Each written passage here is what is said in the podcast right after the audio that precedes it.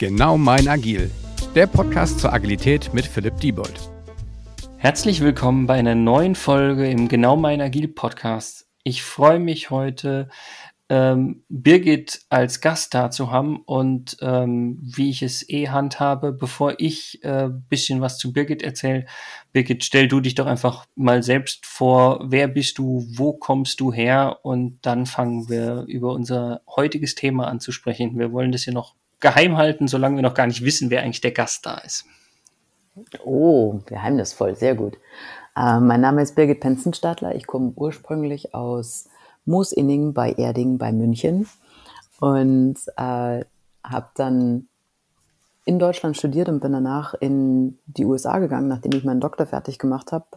Äh, war in Kalifornien für sechs Jahre an zwei verschiedenen Universitäten war Professorin an der Cal State Long Beach und bin jetzt vor eineinhalb Jahren nach Schweden gezogen und bin da Professorin an der Chalmers University of Technology und an der Lappeenranta University of Technology in Finnland. Ähm, und soll ich inhaltlich auch schon was sagen oder kommst ich du dann mit der Überraschung? So, äh, wenn, nee, nee, das ist kein, kein Problem. wenn du sagst, du bist Professor, dann wird mich natürlich klar interessieren, ja, was, was sind denn deine Themenschwerpunkte? Da macht man ja noch doch nicht jeder alles wahrscheinlich. Nee, da wird es dann tatsächlich ziemlich spezifisch. Ich bin äh, im Bereich für Software Engineering und da speziell schaue ich mir seit zehn Jahren an, äh, wie können wir Nachhaltigkeit durch Softwaresysteme unterstützen und wie können wir Nachhaltigkeit besser in die Softwaresysteme hineinbringen. Das bezieht sich auf umweltbezogene Nachhaltigkeit, aber auch auf soziale Nachhaltigkeit, auf technische Nachhaltigkeit und die Ökonomie kommt sowieso immer mit ins Spiel. Mhm. Und jetzt kommt natürlich die spannende Frage, die sich die Zuhörer auch stellen. Äh, wie zum Teufel äh, soll das nachher mit Agilität zusammenhängen? Weil ähm, das ist ja immer so das Oberthema des Podcasts. Und ähm, ja, du hast schon verschiedene, nenne ich mal, Bereiche der Nachhaltigkeit genannt. Um, ähm, und ich glaube, das ist eigentlich das Spannende heute mit dir, dass wir mal diskutieren können, welche dieser Nachhaltigkeiten wie mit Agilität zusammenhängen und äh, wie das sozusagen auch mit Prozessen, Projektmanagement und so weiter und so fort zu tun hat. Und ich glaube, da bist du ein super spannender Gast und ich freue mich auf die nächste halbe Stunde. In der Hoffnung, dass wir sie nicht sprengen, aber mal schauen. die Notbremse können wir immer ziehen. Auf jeden ähm, Fall. Aber generell, äh, wie hängt es mit Agilität zusammen? Naja, soweit ich das verstanden habe, äh, wollen wir mit Agilität Softwaresysteme entwickeln. Insofern sind wir da schon voll beim Thema, denn wenn wir Softwaresysteme entwickeln, die die Nachhaltigkeit äh, von, sagen wir mal, menschlichen Leben auf diesem Planeten unterstützen soll oder dem zumindest nicht entgegenstehen, dann mhm. kann das im agilen Rahmen genauso passieren wie in, wie in jedem anderen Softwareentwicklungsrahmen.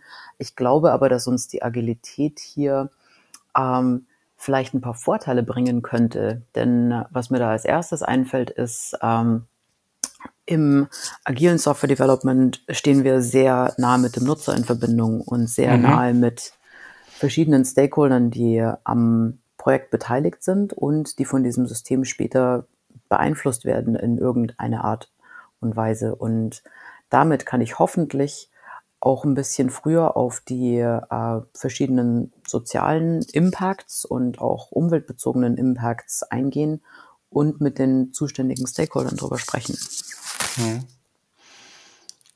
Also finde ich, finde ich einen, äh, einen wichtigen Punkt, was mir, wenn ich Nachhaltigkeit und Agilität zusammen baue, äh, noch mehr in den Kopf kommt, ist, ähm, die Agilität ist ja das, was einerseits quasi zum, zum Kunden, zum Nutzer ist, was du ja gerade schon genannt hast, aber das ist ja auch eben genau das, ähm, in dem sich die Entwicklungsteams selbst irgendwie leben. Und ähm, für mich ist halt auch die Fragestellung, also das geht jetzt fast schon in Richtung Burnout, nenne ich es jetzt mal ähm, mhm. die Fragestellung äh, Nachhaltigkeit äh, der Prozesse innerhalb der Entwicklung. Also wenn ich jetzt irgendwie sage, ich möchte meine Facebook-Webseite entwickeln, dann ist es ja ein Produkt, was ich bis in die Unendlichkeit weiterentwickle, also von der Gedankenwelt her jetzt auf jeden Fall. Dann habe ich ja nichts davon, wenn äh, mein Entwicklungsteam irgendwie nach ähm, einem halben Jahr auf einmal äh, nicht mehr kann. Und äh, das wäre ein Punkt, den ich auf jeden Fall unter Nachhaltigkeit verstehe und den ich ähm, mit dem Thema Agilität ähm, verbinde und sehr, sehr wichtig finde. Und vielleicht können wir das auch nochmal zusammenbringen und auch mal gucken, wie diese beiden Nachhaltigkeitsthemen sozusagen auch miteinander verknüpfbar sind oder zusammenhängen. Super gerne. Damit hast du jetzt mein Lieblingsthema aufgegriffen. Ohne dass ich es wusste, umso schöner. Allerdings. Ich ähm, habe noch ein zweites Standbein und das äh, ist genau in dieser individuellen Nachhaltigkeit. Also in dem Grundmodell von Nachhaltigkeit haben wir fünf Dimensionen angelegt, so diese Triple Bottom Line, die eigentlich jeder kennt, ähm, umweltbezogen, sozial und ökonomisch. Und dann kommt dazu noch die technische, weil, weil wir ja Softwaresysteme bauen. Ja. Und die fünfte ist dann die individuelle. Denn wenn meine Softwareentwickler ausbrennen, dann äh, geht nichts mehr mit Softwareentwicklung. Das heißt, ich muss dafür sorgen, dass jeder für sich individuell ähm, schauen kann, dass er gut auf sich aufpasst und äh, da auch diesen ähm, langfristigen, ja, dem, Gott, manchmal rutsche ich zu sehr ins Denglisch, dann fällt es mir schwer, Problem. das auf Deutsch zu erzählen, äh, dass die Softwareingenieure langfristig auf sich selber schauen. Und ich bin seit sechs Jahren auch zertifizierte Yogalehrerin, ich bin auch Meditationslehrerin und Aha seit eineinhalb Jahren Breathwork Facilitator und habe das tatsächlich vor einem Jahr in meine Forschung aufgenommen, mir anzusehen, was sind denn die positiven Auswirkungen, wenn Softwareentwickler sich mit dieser Art von, sagen wir mal, in sich selber reinschau Methoden beschäftigen, äh, können wir dafür sorgen, dass, ähm, dass der Burnout, das Burnout-Risiko verringert wird, können wir dafür sorgen, dass sie sich psychologisch und physiologisch wohler fühlen in ihren Körpern und damit auch ähm, nicht nur qualitativ bessere Arbeit liefern, sondern mein, äh, meine Vision ist, wenn wir ein bisschen aufmerksamer bei uns selber sind und das verstehen, was in uns vorgeht und uns die Werte klar sind, in die wir reinleben wollen, dann bringen wir das auch in die Software-Systeme, die wir entwickeln. Mhm. Das heißt, wir haben zum einen einen Entwickler, der besser auf sich selber aufpasst und zum anderen ähm, kommt das, spielt es mit in die Verantwortung rein, die wir für die langfristigen Effekte haben, die die Software-Systeme in der Welt haben, wo sie dann später angewendet werden. Und wir haben dazu im Laufe des letzten Jahres ein paar Studien gemacht, wo, wo ich äh, spezifisch Breathwork unterrichtet habe jede Woche. Und wir uns dann angeschaut haben, wie hat sich dann ähm, das psychologische Wohlbefinden verändert. Hm? ganz kurz nochmal für, für den Laienzuhörer, vielleicht gehöre ich auch dazu. Was verstehst du genau unter Breathwork? Also wie, wie meine Atmung abläuft oder was, was versteht man darunter? Ah, sorry, ja. Kein Problem. Deshalb, mhm. deshalb frage ich nach. Mhm. Ähm, Breathwork bezeichnet spezifische Atemübungen. Die kommen zum Teil aus dem traditionellen Yoga, da heißen sie auch Pranayama und äh, bezeichnen Übungen, wo ich mit dem Atem arbeite, um die Energie im Körper zu verändern. Mhm. Da gibt es ein paar, die sind äh, anregend, das heißt, die benutze ich, um morgens besser wach zu werden, um konzentriert zu bleiben, wenn ich gerade ein Tief habe. Und dann gibt's andere, die kann ich benutzen, um meine Energie ein bisschen runterzubringen, um mich nach einem langen Tag zu entspannen oder um vielleicht ein stressiges Meeting abzuschütteln. Ja, genau endlich bin ich diesen dummen Kunden wieder los und kann wieder ein bisschen runterkommen oder so. Entschuldigung. Ja. um das Ganze ein bisschen praktischer zu machen, kann ich auch ganz kurz eine vorstellen. Können wir gleich hier machen. Die ist äh, super, super einfach. Aber gerne, klar. okay. Heute, heute Yoga im Podcast, gerne. okay. Machen wir die zum Runterkommen. Ähm, okay. Und zwar, wir atmen auf äh, vier ein und wir arbeiten, äh, wir atmen auf acht aus. Das heißt, einatmen, zwei, drei, vier, ausatmen, zwei, drei, vier, fünf, sechs, sieben, acht. Einatmen, zwei, drei, vier, ausatmen, zwei, drei, vier, fünf, sechs, sieben, acht. Mach das mal noch ein, zwei Atemzüge weiter. Ähm, während ich noch so ein bisschen erkläre, die Idee dabei ist nicht, quasi auszuatmen und dann den Atem draußen zu halten, sondern die Idee ist wirklich auf acht Zählungen den äh, Atem zu verlangsamen, dieses Ausatmen ganz bewusst, ganz langsam zu machen. Und das führt dann dazu, dass der Blutdruck gesenkt wird, äh, dass der Puls ein bisschen runtergeht und dass man sich entspannt. Genau. Wie fühlst du dich jetzt? Ich muss jetzt schon wieder anfangen zu reden, oder? ich glaube ja. ja, nee, äh, tut gut und ähm, das jetzt bin ich ganz vom Thema abgekommen. Ähm, genau, das, das hilft mir jetzt aber quasi nur akut. Also jetzt gerade in dem Moment, weil ich ein stressiges Meeting hatte oder weil ich abends runterkommen muss. Ähm, wenn ich jetzt sage, ich muss quasi irgendwie einen kompletten stressigen Drei-Wochen-Sprint irgendwie äh, verarbeiten, so von der Nachhaltigkeit, dass ich da nicht reinkomme, äh, das ist ja auch nochmal ein Thema. Und äh, ich weiß nicht, kann ich das nur verarbeiten, indem ich äh, mich jeden Tag sozusagen punktuell eher um mich kümmere? Oder ähm, ich weiß nicht, das ist jetzt gerade so die, die Anschlussfrage, die mir direkt danach kommt jetzt. Hm, gut, gut, sehr gut. Ähm, es gibt unterschiedliche Techniken. Also das war jetzt quasi so eine, so eine Akuttechnik, wie du es so schön genannt hast. Und äh, es gibt andere Techniken, wo man sagt, okay, da hat sich jetzt ein bisschen was aufgestaut und ich muss mich jetzt nach diesen drei Wochen, muss ich wirklich mal ein bisschen runterkommen. Da gibt's äh, dann andere Breathwork-Techniken, die man dann so 20 Minuten am Stück macht und sich dann 20 Minuten lang entspannt. Also das ist dann quasi eine Session, nenne ich das immer. Und da ist das Ziel wirklich, Stress abzubauen, der sich über die Zeit ein bisschen angesammelt hat. Und das ist was, das biete ich zweimal die Woche live an.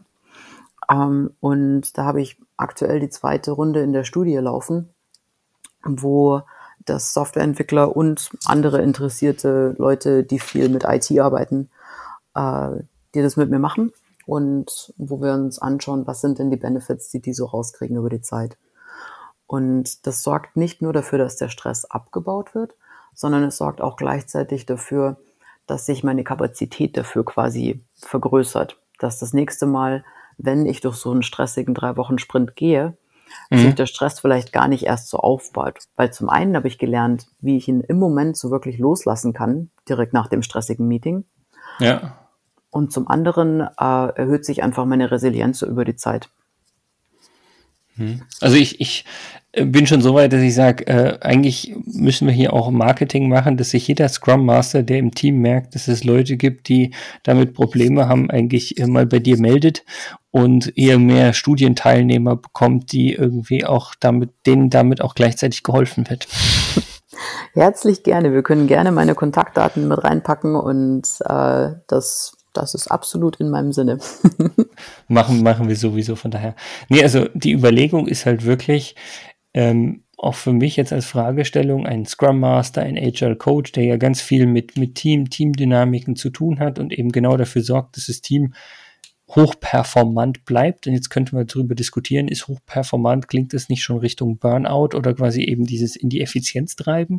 Aber für mich steckt hinter hochperformant eben auch drin, dass ich sage, okay, ich achte auf mein Team, auf meine Teammitglieder und damit auf die, wie hast du es genannt, individuelle äh, Nachhaltigkeit äh, jedes mhm. Einzelnen. Und damit finde ich, ist das ein enorm spannendes und enorm wichtiges Thema für jeden sozusagen auch nein, nicht auch sogar, vielleicht sogar explizit im agilen Umfeld, wo es ja viel auch um Selbstverantwortung geht oder gehen soll. Ja, würde ich absolut zustimmen. Und ich sehe das auch immer so ein bisschen kritisch mit der, mit der Performance. Also ich versuche jetzt nicht für Breathwork in dem Sinne Werbung zu machen, äh, dass die Manager hinterher sagen, so jetzt bitte alle Teammitglieder, macht mal eure Viertelstunde Breathwork, damit ihr danach, damit ich euch danach noch ein bisschen mehr ausquetschen kann, sondern die Idee ist, lasst uns mal alle zusammen ein bisschen Breathwork machen, damit wir runterkommen und damit wir nachher wieder genau wissen, wo es hingeht und damit wir langfristig da durchhalten und uns gut damit fühlen. Ja, ja, also das wollte ich nicht damit mit intendieren, aber ja. Könnte man natürlich so verstehen, das stimmt schon. Die, die ähm, Frage kriege ich oft, wenn ich sage, oh, das könnte quasi euren Output verbessern, ähm, dann, dann werde ich halt gefragt, ja, geht es nicht der Intention quasi entgegen, zu sagen, die Leute sollen sich ein bisschen entspannen und ein bisschen runterkommen und dann, und dann kommt halt meine Antwort, äh, ja, es geht nicht darum, quasi jetzt noch mehr äh, Performance da rausquetschen zu können, sondern es geht darum, wie kann ich denn, ich, ich denke darüber nach, wie, wie Athleten. Also wenn ich, wenn ich Software-Developer habe, die ähm, gut produzieren, dann ist es ja wie, wie ein Sportler, den ich unter Vertrag habe. Und äh, der Sportler muss genauso gucken, dass er die, die richtigen Relaxation Techniques hat, die richtige Art und Weise, um seine Muskeln zu entspannen und zu regenerieren, damit er danach wieder dieselbe gute Leistung bringen kann. Und ich glaube, dasselbe ist es mit vielen anderen Berufssparten auch und auch bei den Softwareentwicklern. Ja, und äh, im Grunde gilt es ja nicht nur für Softwareentwickler. Also da könntest du jede Art von Produktentwicklung, egal ob Software, Hardware mhm. oder wie auch immer, sehen. Und es würde dafür, ähm, dafür enorm gut passen. Ich finde es immer ganz spannend, äh, wenn wir schon jetzt bei Sportlern, Athleten oder sowas sind, ähm, ich finde es immer super spannend, die Anekdote zu sagen hier, äh, warum heißt das Ding eigentlich im agilen Sprint? Ja, und mhm. ähm, das Dumme ist, im, gerade im deutschen Begriff ist der Sprint ja irgendwie so belegt, jeder kennt hier Usain Bolt als 100-Meter-Sprinter, der versteht aber nicht, wenn ich jetzt sage, hier nach einem Sprint startet automatisch der nächste Sprint und wir wollen eigentlich einen Marathon laufen, dann könnte ich einen Usain Bolt auch fragen, hier, wie schnell schaffst du denn deinen Sprint? Und er würde nicht sagen, ich laufe die 100 Meter in 10 Sekunden, weil er hätte da schon den Nachhaltigkeitsgedanken und sagt sich, hey, wenn ich aber nicht nur einmal die 100 Meter laufen muss, sondern 420 Mal oder 4200 Mal, um eben einen Marathon zu laufen, ähm, so mhm. in der mhm. Art, dann laufe ich den halt vielleicht die 100 Meter auch eher in 40 Sekunden, ohne dass ich mhm. jetzt genau weiß, wie schnell oder so. Äh, das ist ja. ja. auch so ein Punkt, der an manchen Stellen da echt, ähm, also das, was du vorhin mit dem Manager beschrieben hast, ähm, auch äh, zu einem Problem wird, wenn man einfach nur versucht, auf die Performance zu gehen und nicht quasi auch das langfristige, nachhaltige Ziel nicht nur eines nachhaltigen Produktes, sondern auch ähm, einer nachhaltigen sozusagen Teamentwicklung zu haben. Genau. Und da gibt's äh, dann quasi so diese, hm, diese Zwischenphasen eigentlich zu den Sprints, wo man sagt, okay, und jetzt kümmern wir uns darum, die Reserven vom Team wieder aufzufüllen und jetzt kümmern wir uns um, was weiß ich, Technical Debt, was sich zwischendurch ergeben hat und diese ganzen Sachen. Aber wenn ein Sprint nach den anderen geklebt wird und das da nicht mit einberechnet wird, dann kann natürlich sein, dass, dass das über Zeit dann schwierig wird. Ja, was ja dummerweise auch das ein oder andere sozusagen Lehrbuch, also Scrum Guide und Co. ja machen. Also da heißt es mhm. ja explizit, wenn äh, die Retro sozusagen am Sprintende durchgeführt ist, dann gehen wir quasi instant in die nächste Planning, ins nächste Planning oder so. Und das ähm, ja suggeriert ja eben genau, dass diese Relaxation Time oder wie auch man es jetzt nennen mag, ähm, eigentlich nicht drinstecken. Das stimmt. Entweder haben sie die im Modell vergessen, weil derjenige, der sich diese Metapher ausgedacht hat, vielleicht einfach nicht genügend Sprints absolviert hat, um zu verstehen, dass die Metapher ein bisschen hinkt. Oder es steckt irgendwo im Kleingedruckten und ich habe es auch überlesen, dass das eigentlich mit eingebaut werden soll. Aber vielleicht. Wer, wer, wer hat es eigentlich im Weißen zwischen den Zeilen des Scrum Guides schon lesen können? ähm, wobei ich sagen muss, also ich aus meiner praktischen Erfahrung kenne viele Teams, die sozusagen zwischen den Sprintwechseln, also zumindest irgendwie zwei halbe Tage oder sowas, also das eine Sprintende am Vormittag und Sprintanfang am nächsten Nachmittag oder sowas machen, um da mhm. schon eine gewisse Erholungsphase zu haben. Und ich glaube, diese Erholungsphase, ich glaube, das muss man auch sehen, muss einerseits mit dem Team sein, kann andererseits aber auch ohne das Team sein. Also ich meine, es gibt ja nicht nur die Arbeit, sondern ich kann ja auch im Privaten dann sozusagen äh, wieder ähm, Erholungsphasen haben, die dafür sorgen, dass ich für den nächsten Arbeitstag auch wieder genügend Motivation habe oder genügend Schub habe. Mhm. Ja, und ich glaube, davon gehen ja auch die meisten Arbeitgeber aus, dass sich der Arbeitnehmer da schon selber drum kümmert. Und ich glaube, dass es trotzdem eine Managementaufgabe ist, äh, da ein Auge drauf zu haben. Weil wir geben alle unser Bestes und ich würde auch als, als Führungskraft davon ausgehen, dass meine Mitarbeiter immer alle ihr Bestes geben.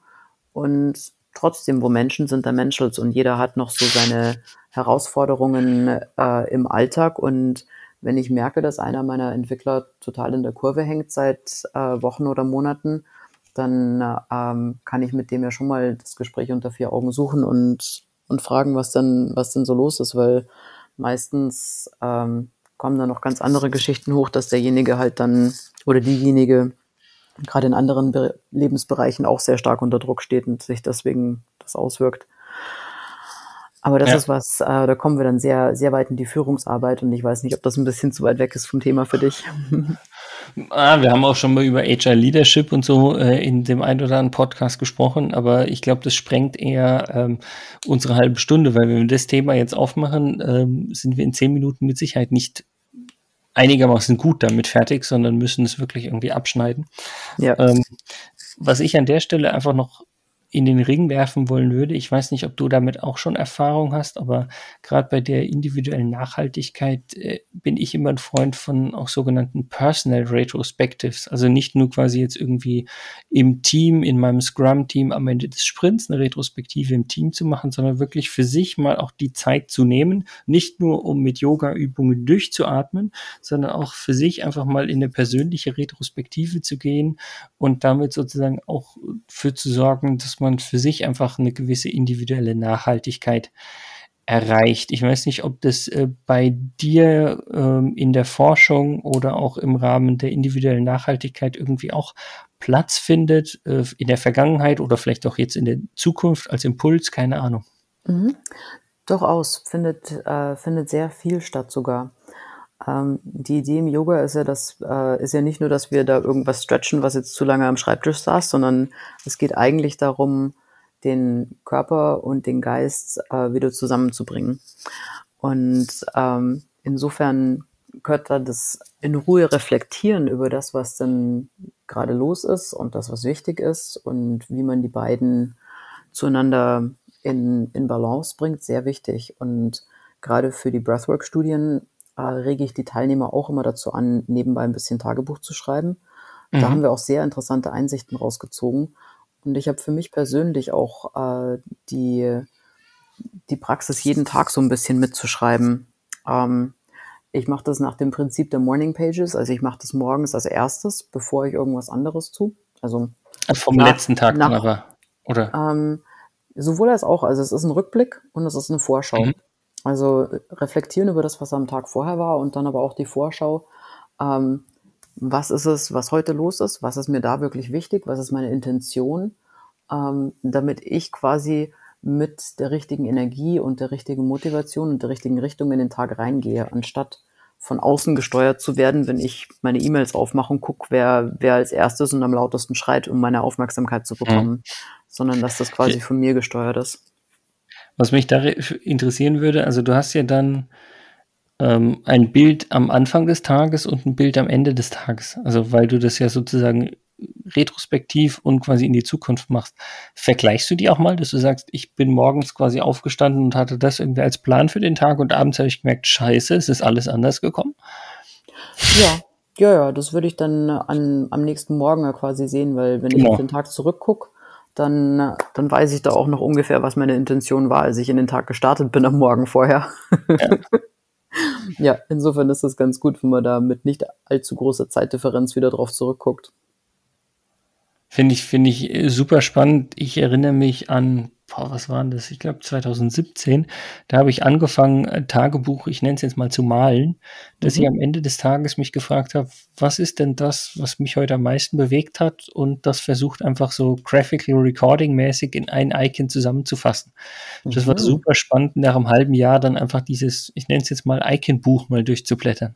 Mhm. Wow. Das finde ich super spannend. Also ich habe es leider wirklich nicht länger als, als vier Monate durchgehalten, muss ich sagen. Ähm, aber trotzdem war das auch eine, eine super spannende Erfahrung, die ich auch jedem nur empfehlen würde, Klammer auf, wenn man diese Nachhaltigkeit hat und das wirklich durchhält. Mhm. Ich glaube, das kann sogar kurzfristiger was bringen. Also ich würde, ich würde dem zustimmen, je länger, desto besser. Und so Visual Note-Taking oder was grafisch zusammenzufassen, ich glaube, das bringt sogar wenn man es nur, wenn man es nur ein paar Wochen lang macht, schon einiges an Einsicht. Mhm. Vielleicht müsst ihr das in eure Studien mal mit aufnehmen. Ich weiß noch nicht wie. ich habe so viele Ideen für weitere Studien. Meine größte Schwierigkeit ist immer, Probanden zu finden, die Lust haben mitzumachen und die dann auch durchhalten bis zum Ende. Weil es ist viel zu einfach, nach drei Wochen zu sagen, oh, hier und da gibt es ein bisschen mehr zu tun und dann, dann fallen diese Self-Care-Sachen ja. immer am schnellsten runter. Äh, teile ich voll und ganz und ähm, das, also ich versuche jetzt mal den Rücklink wieder zu unserer Agilität zu ziehen und deshalb ist es umso wichtiger, dass dann unsere Software Development Teams, wenn sie zum Beispiel mit Scrum oder Agil arbeiten, dass sie halt auch eben einen Caretaker wie einen Scrum Master haben, der zwischendurch immer mal wie sagt, hier, ähm, bitte achtet aber doch auch nochmal auf euch selbst, weil ansonsten haben wir langfristig nachhaltig auch nichts davon. Genau. Ja. Ich weiß nicht, ist das sogar ein passendes Schlusswort jetzt? Ich würde sagen, das ist ein wunderbares Schlusswort. Dann erstmal vielen, vielen Dank, Birgit, dass du dir die Zeit genommen hast, dass wir uns über Agilität und Nachhaltigkeit mal austauschen konnten. Ich fand es super spannend. Ich habe, um ehrlich zu sein, im Vorhin nicht damit gerechnet, dass ich eine Yoga-Übung auch machen darf in der Zeit. Umso schöner.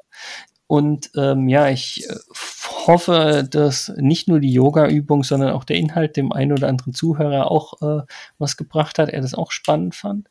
Ähm, von daher ähm, nochmal vielen Dank in deine Richtung und ähm, ja, vielleicht bis zum nächsten Mal und ähm, ja, tschüss an dich und tschüss an alle da draußen. Macht's gut.